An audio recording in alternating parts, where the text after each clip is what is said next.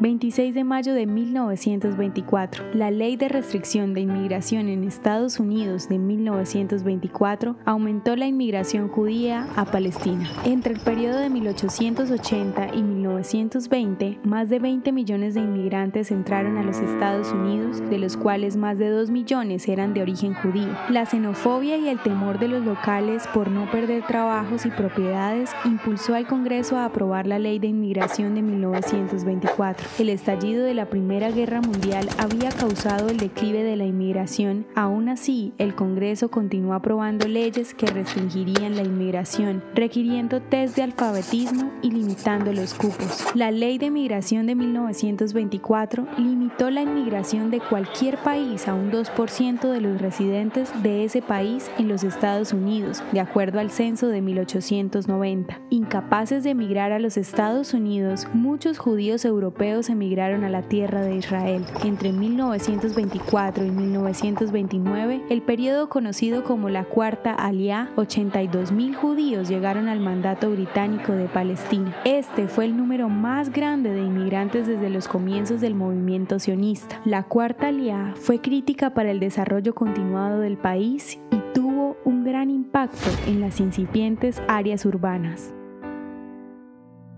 ¿Te gustaría recibir estos audios en tu WhatsApp? Compartimos nuevos episodios todos los días. Suscríbete sin costo alguno ingresando a www.hoyenlahistoriadeisrael.com. Hacerlo es muy fácil.